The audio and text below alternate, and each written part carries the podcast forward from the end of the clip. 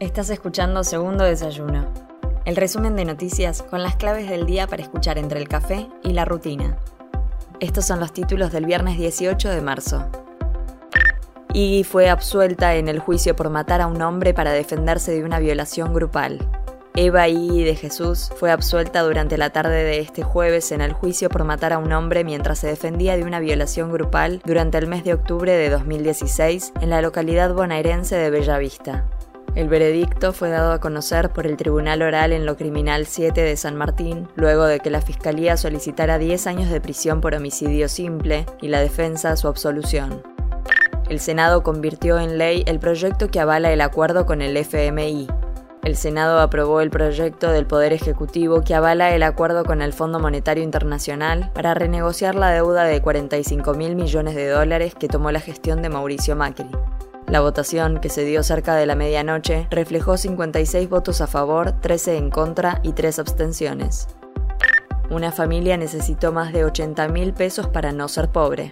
El costo de la canasta básica alimentaria subió 9% en febrero, por lo que una familia tipo integrada por dos adultos y dos menores necesitó más de 37 mil pesos para no caer en la indigencia, según informó el Instituto Nacional de Estadísticas y Censos.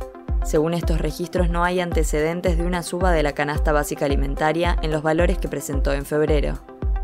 Habilitan una cuarta dosis para vacunados con Sputnik que viajen al exterior. La ministra de Salud de la Nación, Carla Bisotti, anunció este jueves que se habilitará la aplicación de una cuarta dosis para personas que hayan completado su esquema de vacunación con Sputnik y que necesiten viajar a países en los que no está autorizada su aplicación. La dosis de refuerzo será con alguna de las vacunas aprobadas por la Organización Mundial de la Salud. La justicia citó a indagatoria a José Alperovich en la causa de abuso sexual.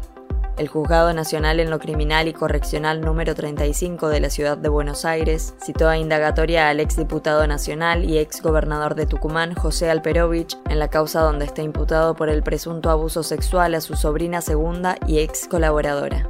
El ex gobernador de Tucumán tendrá que presentarse a declarar el próximo 20 de abril por la mañana. Soy Mel Somoza y esto fue Segundo Desayuno, el resumen informativo de El Destape. Te espero el lunes con más noticias. Hacenos parte de tu día. Informate donde quieras, cuando quieras.